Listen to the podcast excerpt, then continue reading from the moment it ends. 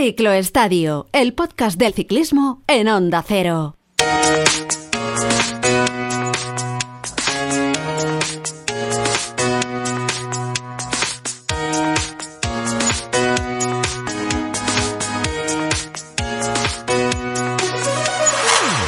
Hola, hola, muy buenas, bienvenidos a Ciclo Estadio. Ya queda menos, estamos a pocos días para que por fin la temporada eche a rodar. Tenemos a buena parte del pelotón profesional repartido por el sur de nuestro país, también en la zona del Levante, llevando a cabo ya sabéis, las habituales concentraciones, las presentaciones, la entrega y primeras pruebas del material con el que van a afrontar una temporada que desde luego se antoja apasionante por el nivel extraordinario de los corredores, de los principales protagonistas y de buena parte, lógicamente, de los primeros espadas. Eh, tenemos en España a Tadej Pogachar buscando hacer historia con ese doblete Tour y Vuelta, además de clásicas como Milán-San Remo, Tour de Flandes con Roglic a su sombra también en nuestro país, sin confirmar todavía si va a defender o no el maillot rojo de la Vuelta Ciclista a España, porque el Tour va a volver a ser su objetivo prioritario, con el belga Van Aert centrado en las principales clásicas, al igual que a la Philippe, y con el equipo Movistar también de presentación estos días, renovado en su segunda línea y con un jefe de filas como Enric Mas para Tour y Vuelta y con un Alejandro Valverde que con 42 años va a salir en su última temporada sobre todo a disfrutar, a cerrar el círculo de una más que exitosa carrera. Bueno, las primeras pedaladas las vamos a tener y las vamos a ver dentro de pocos días en Mallorca para ir cogiendo forma. Luego vendrá la Vuelta Ciclista a la Comunidad Valenciana el 2 de febrero, la Vuelta Ciclista a Andalucía, que será también en este caso a finales de febrero, el regreso a Galicia del calendario de una vuelta de cuatro días. Todo eso va a ser, insisto, en las primeras semanas de nuestra o de la nueva temporada y en nuestro país, eh, porque algunas pruebas además se van a solapar con el calendario World Tour em, que arrancará el 20 de febrero. Eh, en este caso el World Tour con el Tour de Emiratos Árabes y ya en marzo Estrade Bianche y París-Niza. Bueno, de alguna novedad en el calendario y de muchas más cuestiones de actualidad, de cómo se presenta la temporada, vamos a hablar en este ciclo estadio con Pascual Montparler, con el seleccionador nacional de ciclismo en, nuestro país. Eh, ¿Qué tal, Pascual Montparler? Muy buenas y bienvenido al ciclo estadio de Onda Cero. ¿Cómo estás? Hola, ¿qué tal? ¿Cómo estamos? Pues muy bien, ya deseando de charlar un poco de, ciclismo, de hacer una temporada, de, de todos los nuevos objetivos que tenemos por delante y, bueno, muriéndome de ganas de ver ciclismo en la tele ya. Bueno, con muchas ganas, ¿no? Porque estas, estas semanas, estos meses se hacen pesados. Yo, yo creo que, que los meses de invierno y sobre todo ahora que, que, lo vemos tan cerca, ¿no? Cuando ya vemos, vemos, como decía, a los equipos concentrados, cuando ya vemos los primeros entrenamientos de la temporada, cuando ya les vemos rodar, como que todavía nos entran más ganas de que empiecen, de que empiece la competición, de que empiecen las bicis ya, como decimos, ¿no? Claro, ya ves a los ciclistas con sus nuevos equipos, con sus nuevos equipajes, a los que han cambiado de equipo con la ropa nueva, pues por ejemplo como Marc Soler que se ha ido a UAE y, ves que están ilusionados y, eso, pues oye, te lo transmite a ti también bien y te pones nervioso porque quieres eh, verles ya en acción. Bueno, oye, ¿qué, ¿qué espera o qué espera el seleccionador nacional? de la temporada que está a punto de echar a andar. Yo hacía la reflexión de que la temporada se promete apasionante, porque no siempre a lo largo de la historia de este deporte han coincidido han coincidido al mismo tiempo tantos corredores y tan buenos. Es la, reflexión que yo hago muchas veces. No, no sé cómo lo ves tú, Pascual. Pues bueno, exactamente igual. es que son, estamos teniendo unas temporadas que son unas unas bendiciones, ¿no? Cuando parecía que llegaba Egan Bernal, que iba a arrasar, a ganar todas las carreras por etapas, a, a, ser el número uno, pues llega Pogachar y dice, no, aquí estoy yo, o llega otro ciclista, o Roglic dice, no, no, pero es que yo también estaba aquí, y, aparece Van der Poel, Van Aert, Philippe, para carreras de un día y también para quererse meter en carreras de, de, de 15 días, de, de una semana, el mismo la Philippe casi gana el Tour hace dos años, entonces es una cosa increíble que, que no te deja estar tranquilo viendo el ciclismo en casa ni en la cuneta, te, te, excita, te pone nervioso y es apasionante lo que estamos viviendo estas últimas temporadas y lo que vamos a vivir la, la próxima temporada. Oye, desde Perico en el, en el año 88, a ti eso te cogió Te cogió extraordinariamente joven, a mí también. ¿eh? Pero desde Perico en el año 88 en España apenas hemos conocido periodos de, sequía de victorias, eh, de triunfos, ¿no? Porque eh, echaba, echaba cuentas y decía, bueno, es que desde, desde Perico, luego Indurain, incluso los años de tiranía del US Postal y de Armstrong, ahí seguíamos teniendo corredores ganadores, ganadores de, victorias de etapa en el Tour o ganadores, eh, pues ya como Alejandro Valverde, ¿no? Eh, que, empezaba a ganar en, clásicas, eh, en clásicas como Lieja, ¿no? Igor Astarloa, Oscar Freire. Bueno, pero nunca en los últimos 30 años habíamos tenido un periodo de sequías como este. Y el otro día echaba cuentas y decía, caray, la última victoria de un español, por ejemplo, en el Tour de Francia, es la victoria de un corredor que yo sé que a ti te gusta mucho, como es Omar Fraile, en Mende. Y aquello fue la decimocuarta etapa del Tour del año 2018. Claro, va para cuatro años que un español no es capaz de ganar una etapa en el Tour.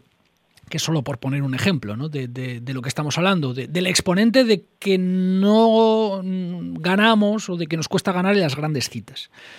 ¿Tú crees que este 2022 va a ser otro año de sequía, de, grandes victorias en grandes carreras, que va a ser y luego lo vamos a hablar. ¿Otro año de transición o no? Hombre, yo espero que no que no sea otro año de transición. ¿eh? Espero que, que, nuestros corredores ganen ya carreras en, grandes vueltas, que estén delante en clásicas y que hagan cosas bonitas. Este año puede ser una excepción y también pues eh, pues hay que, que, ver también dónde estamos y con qué se compara. ¿no? El ciclismo de hace unos cuantos años era un ciclismo muy europeo, un ciclismo muy poco globalizado, donde España, Francia, Bélgica, Holanda, Italia se repartían toda clase de victorias. Lo raro es que te viniera un ciclista irlandés como Sin Kelly hiciera lo que hizo, lo raro es que te viniera un, un ciclista mm, americano que se llama Greg Lemon y que estuviera disputando el Tour, pero eso era un rara avis, ¿no? Ahora en, en este ciclismo moderno globalizado, pues fíjate todas las estructuras, incluso Movistar, que es la que más ha tardado en eso. Tienen equipos de, de todas las nacionalidades, casi que, ninguna nacionalidad destaca. Entonces eso, pues, claro, se nota, el nivel ha subido muchísimo y es una cosa que, que la gente tiene que entender que, que cada vez va a costar más ganar carreras. O sea, puedes una, una vuelta a España y te gana gente de, de todos los países del mundo, y en el Giro, y en el Tour, y en las clásicas. Entonces, va a costar también. Y también yo hago una reflexión, es que hemos tenido en este país ciclistas muy, muy, muy, muy buenos que no se le han valorado. Y ahora, pues mira, gracias a esto se están valorando estos ciclistas. Es que aquí a un Samuel Sánchez no, no se le hacía caso. A un Purito pues parecía que era un corredor más. A Valverde se le ha empezado a valorar ahora y, igual hasta Roa que has dicho tú ganó un mundial y la gente pues bueno sí Igor pues eh, hemos tenido grandes ciclistas como Igor González de Galdeano que ha sido capaz de llevar el maillot amarillo en el Tour o, otros muchos que, que, no se les ha valorado y ahora ahora el aficionado se está dando cuenta de la calidad y cantidad de ciclistas buenos que teníamos en España. Mm, bueno, aquella clase Claro, es que todo depende del momento histórico en el que se esté, ¿no? Claro, aquella clase de corredores, aquella clase media alta, ¿eh? tú has hablado de Samuel Sánchez, de Igor González de Galdeano, de otros muchos ¿eh? también. Eh, bueno, aquella clase media alta, claro, ahora serían, ahora serían primeros espadas. pero, claro, probablemente Egan Bernal, y tú lo has dicho también al principio de la conversación, Egan Bernal venía para, venía para escribir una página de leyenda en la historia de este deporte. Es que Egan Bernal si alguien se le olvida, fue el ciclista más joven en su momento en proclamarse ganador del Tour de Francia, hasta que llegó Tadej Pogacar, ¿no? Bueno, pues esto, esto, esto, es cuestión, eh, cuestión de con quién te cruces en la historia y con quién te tengas que medir eh, encima de la bicicleta a lo largo de, la historia, probablemente. Oye, de la generación de jóvenes, de, sobre todo de, dos nombres propios, aunque hay, más, ¿eh? sobre todo de Juan Ayuso y de Carlos Rodríguez que parecen los dos, las dos grandes perlas del ciclismo de nuestro país. Lo son, sin ninguna duda. Hay más, ¿eh? los Javier Romo, eh, García Pierna, etc. Pero de Juan Ayuso y de Carlos Rodríguez, especialmente, ¿qué esperas este año? Pues que sigan madurando, sigan madurando y que sigan disfrutando de la bicicleta y que no se carguen la mochila de presión. O sea, es lo, peor que nos podría pasar a nosotros es que se cargaran la mochila de presión si ellos siguen madurando y siguen disfrutando, pues vamos a disfrutar todos mucho, porque y has visto lo que han sido capaces de hacer en, en carreras de sub-23. Han sido uno segundo en el Tour del Porvenir, que lo ha perdido por, no sé si fueron escasos siete segundos, y el otro ha ganado el Giro de Italia más cuatro etapas. O sea, es que estamos hablando de dos auténticos fenómenos. Pero lo que yo quiero es que crezcan tranquilos, que disfruten y que sigan madurando conforme están madurando los equipos que están madurando. Y Juan Ayuso este año pasado, por ejemplo, en la clásica San Sebastián, creo recordar que hizo el 19, su primer año de profesional. Eso es, vamos, una auténtica pasada. ¿Sabes lo que me dijo él el día, el día, que hablé con Ayuso de esto? Me dijo, no está mal, me dijo, pero Bonepol lo hizo mejor. bueno, vale, pero tiempo al tiempo. Y Carlos Rodríguez pues fue el que hizo que su compañero ganara eh, el Tour de Inglaterra y, fue el que hizo que lo ganara y tuvo un momento muy malo y se le fue por delante pues un tal Van un tal Alaphilippe y fue el que él solito se puso a tirar, pom, pom, pom, pom, pom y los cogió. O sea que, que tenemos mucha calidad, es, el que ha hecho que, que Bernal ganará muchas carreras este año. Así que si ellos siguen conforme lo están haciendo, vamos, el ciclismo español va, va a disfrutar muchísimo y, van a hacer sobre todo lo que lo que has dicho, pues que este Carlos García Pierna, que Romo y que toda esta generación que ha luchado contra ellos y les ha ganado alguna vez, aquí en España digan, ostras, si Juan está ahí, yo puedo estar. Si Carlos ha hecho esto, si yo le gané en tal carrera y en tal y en tal, ¿por qué yo no puedo estar? Y el, nivel va, va a subir muchísimo de estos, estos jóvenes. Claro, el, la pregunta es si corremos el peligro de cargarles con demasiada presión antes de tiempo. Em, en el caso de Carlos Rodríguez en Lineos, luego lo vamos a hablar, pero en el caso de Carlos Rodríguez va a estar muy, muy tapado, va a tener que seguir trabajando como trabajó, y tú lo acabas de explicar perfectamente para, por ejemplo, para Ethan Hayter en, en la Vuelta de Gran Bretaña, donde Carlos Rodríguez siendo tan joven ya demostró que puede domar, que puede tirar y que puede controlar a todo un pelotón con Van y con Alaphilippe, por ejemplo, en, aquella última edición de la Vuelta a Gran Bretaña. En el caso de Juan Ayuso, por ejemplo, vamos conociendo algunas alineaciones de las primeras carreras de la temporada. Ayuso va a estar en la Vuelta a Andalucía. Da la sensación de que para probarse y ver si con 19 años puede estar con los mejores. Claro, tienes la sensación de que los dos, eh, pero especialmente Juan Ayuso, va a tener un poco la lupa en todas y cada una de las carreras que dispute?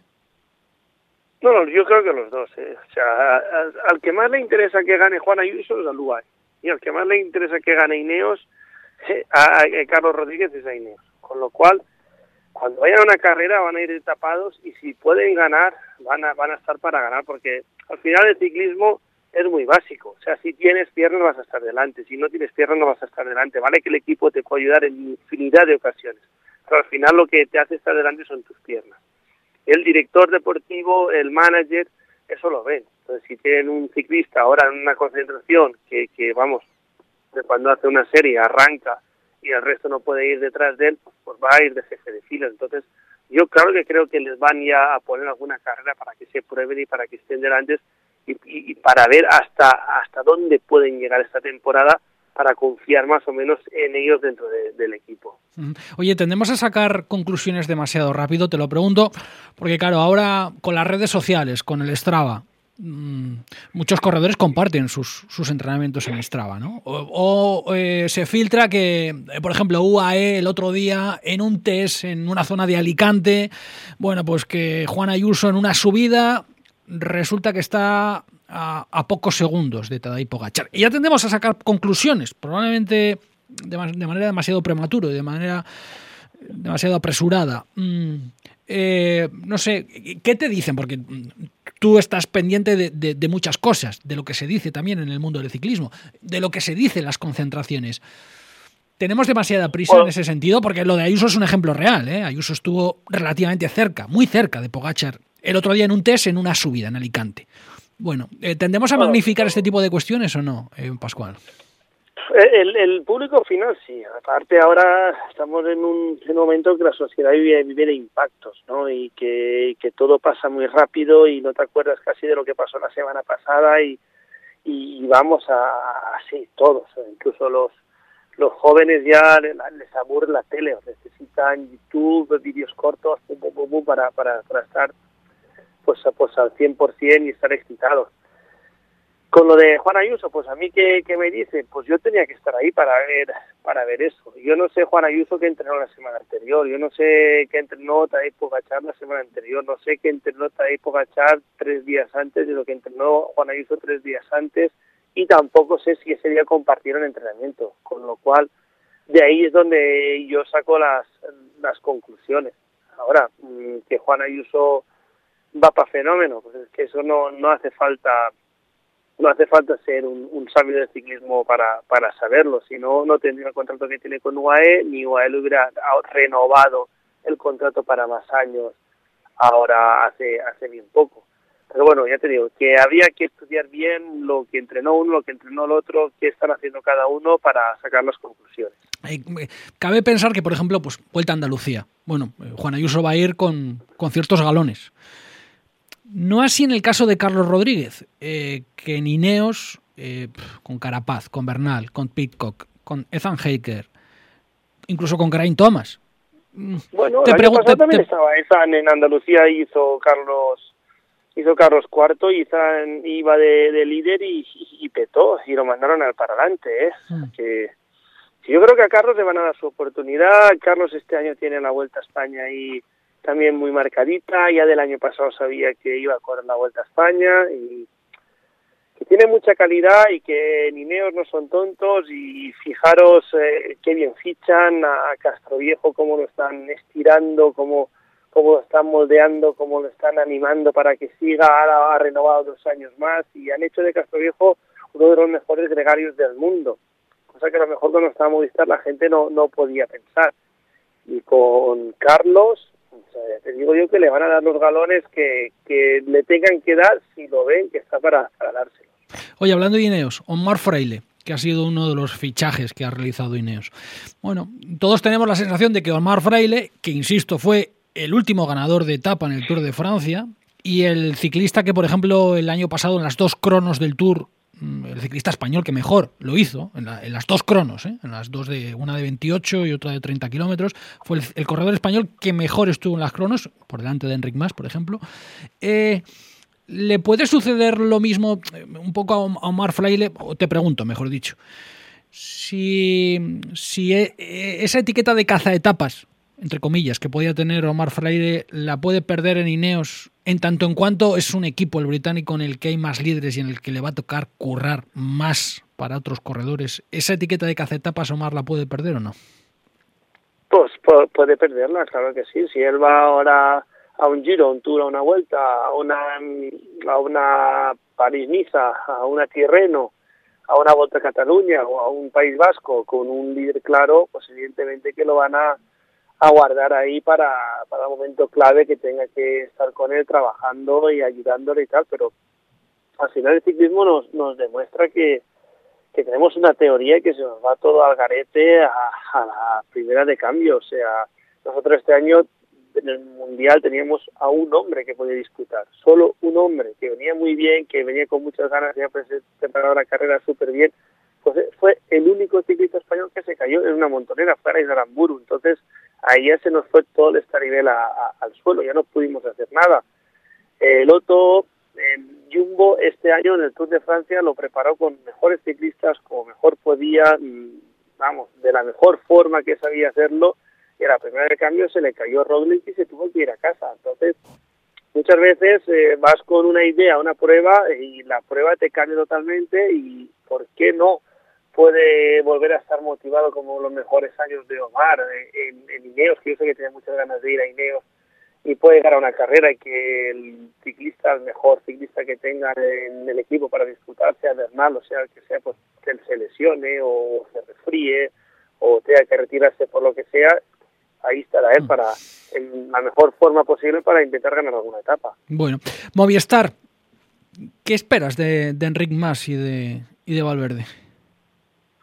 Bueno, de Enrique espero que, que siga como el año pasado. Al final, a mí Enrique más el final de temporada que hizo el año pasado me sorprendió. Yo creo que a mí a todos. Si, si a cualquier entendido del ciclismo antes de terminar la Vuelta a España o el primer día cuando iba a salir le preguntan qué va a hacer Enric Mas, pues todo el mundo hubiera dicho quinto, sexto, cuarto, séptimo, todo el mundo hubiera dicho eso y al final, oye, terminó segundo y cada vez a más y, y demostró en su vida muy pocas debilidades. Sigue teniendo debilidades en, en bajadas o tiene debilidades en contrarreloj, pero en su vida, que es lo suyo, pues oye, demostró muy poquitas debilidades, con lo cual yo estoy súper contento y creo que, el aficionado ha valorado pues eh, de una manera muy básica lo que lo que hizo Enrique, fue un podium que nos hacía muchísima falta al ciclismo español hacer un podium de una grande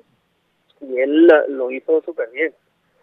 De Alejandro Valverde, ¿qué espero? Pues espero que, se divierta, espero que la gente le devuelva todo lo que él nos ha dado. Espero que la gente cuando se entere que va a correr una carrera por aquí por España, pues que salga, que le aplauda, que le anime, que le pide fotos y que no le exija. Ya se exigirá a él en carrera y hará él lo que, lo que que hacer, pero lo que tenemos que hacer todos es disfrutar de este último año de, Alejandro Valverde al, máximo. Mm. Oye, em, de Aramburu, ¿qué esperas eh, con el cambio de aires?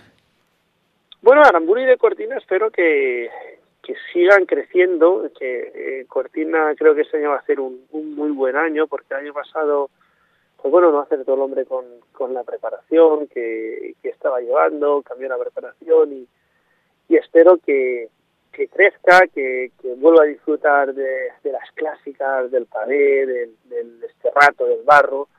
Y Aramburu lo mismo, Aramburu es un ciclista que, pues que solo sabe que, que trabajar, trabajar y trabajar y cuidarse y mimarse y, sé que, que, lo va a hacer muy bien. Nada que se adapte un poquito a Movistar, sé que lo van, lo van a hacer muy bien y son dos de los ciclistas que se habla muy poco, pero yo creo que son el eslabón ese que nos va a dar algunas alegrías, que han estado a punto de darnos algunas alegrías muy grandes ya sin estar y en cuanto a las hembras como, como arrastran al aficionado, porque hay que recordar que la penúltima pared Rubén de Cortina fue el que provocó el corte, el que provocó la escapada y cuando estaba la escapada hecha, que fueron los que llegaron y ganaron, pinchó. O por ejemplo, este año en la vuelta en el Tour de Francia mm, casi ganó una etapa. O sea, es que sin estar, estando enfermo, casi ganó una etapa.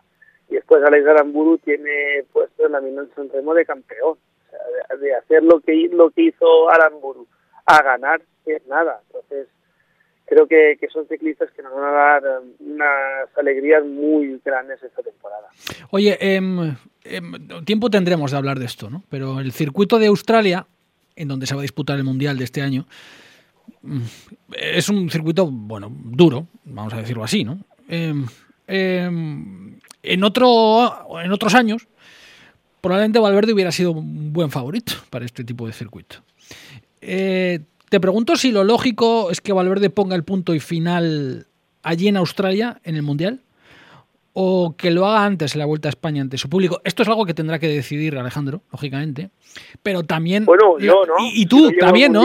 Claro, por eso te lo pregunto, ¿no? Esto es algo que tendrá que decidir Alejandro eh, en función de, las fuerzas que él vea que tiene y, del, del, criterio del seleccionador nacional de si lleva Alejandro Valverde a Australia o no con 42 años.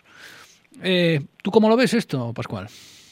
Pues yo lo veo que tenemos que esperar, tenemos que ver cómo, cómo va, cómo funciona y cómo está. Si está bien Alejandro Valverde, en buena forma física, pues eh, se contará con Alejandro Valverde, igual que se cuenta con Cortina cuando está bien, o con Aramburu, o con los Izaguirre, o con Herrada. O sea, si está bien, vendrá. Si no está bien, pues por muy Alejandro Valverde que sea, pues no, no, no va a venir a quitar la plaza a otro ciclista. Además que Alejandro Valverde nunca pediría una retirada en un mundial sabiendo que, él está mal. O sea, eso yo sé que es una cosa que él, que él nunca pediría y, pues, en ese caso, por hoy estoy súper tranquilo. Claro, por eso decía que será algo que Valverde decida en tanto en cuanto si él se ve con fuerzas y que tú también tendrás que valorar, bueno, pues en función de, muchas cosas. Eh, lo que es el recorrido, claro, del recorrido, mm, más allá de los planos que, que, hayamos visto, de lo que nos hayan contado, de lo que hayamos podido ver por internet, del recorrido que sabes, Pascual. Por lo que yo he visto y lo que me ha contado que lo ha diseñado, porque normalmente lo que hago es ir un año antes a ver los recorridos, pero con todo esto del coronavirus, Australia se ha podido entrar ahora. Antes era súper complicado entrar, tenías que hacer unos 15 días de cuarentena en una ciudad y los vuelos eran una auténtica pasada lo, lo que valían. Entonces, contate con el que lo ha realizado para que la gente lo sepa, donde es el mundial es la ciudad de Caleb igual. Entonces, el sprinter del equipo Lotto Sudal, hasta australiano, uno de los hombres más rápidos del mundo en la actualidad. Entonces, de lo que está saliendo por ahí mm, no es tan duro como dicen, porque lo que se dice es que se ha hecho un recorrido y un perfil para que Caleb gane en, mm. su casa. Entonces, dicen que es un mundial para, para velocistas. Sí que tienen la subidita esta, que él esa subida las pasa muy bien y otros velocistas no las pasan tan bien para poder llegar ahí y que la cosa esté un poquito más, más a su favor. Pero no es un mundial de estos duros de que, nos emocionaba Alejandro Valverde. Mm, bueno, pues tiempo tendremos de verlo. Eh, Jaén Paraíso Interior.